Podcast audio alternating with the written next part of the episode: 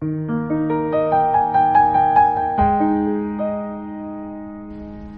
位听众，晚上好，欢迎收听新华社夜读，我是新华 FM 主播陶冶。今晚的夜读时光，很荣幸与您共度。今天我们要分享一些关于成长的感悟。没有直接登顶的人生，只有不断迭代的自己。一个人开始变得强大，往往有这三个迹象：常自省。看过一个寓言故事，有一只蝴蝶只顾嬉戏，挂到了蛛网上。它挣扎了许久，蛛丝却越缠越紧。蝴蝶叹口气说：“都怪讨厌的风，使我没办法掌握方向。”蜘蛛听了蝴蝶的话，对他说：“我这里的食物都是自己送上门的，你也不例外。要怪，只能怪自己。行有不得时。”更应反求诸己。有人说，如果你觉得生活对你做了恶作剧，也许这是让你停下来反省自己最好的时机。遇事时指责抱怨毫无意义，自我反省才能吃不足，收获进步。看过一段话，人生就像趟过一片充满诱惑的地雷阵。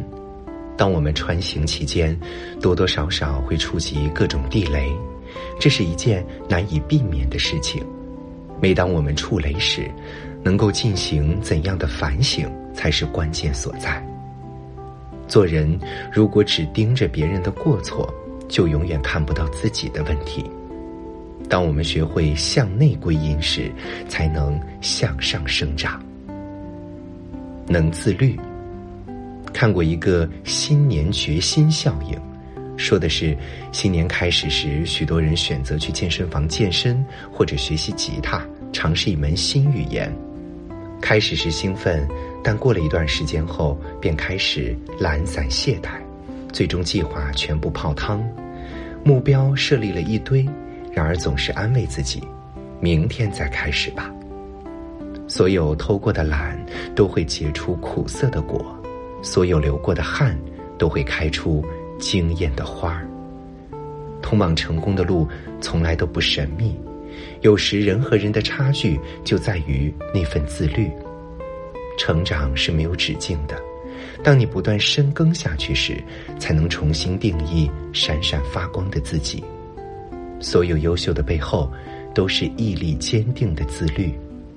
哪有人天生厉害？不过是在与自我较劲儿中，慢慢的磨。会自愈。生活没有容易二字，但所有烦恼的解药都藏在自己手中。在这个世界上，为什么有的人活得轻松，而有的人活得沉重？前者是拿得起放得下，而后者是拿得起却放不下，所以沉重。何必站在过去不肯出去？阳光还在外面等着你。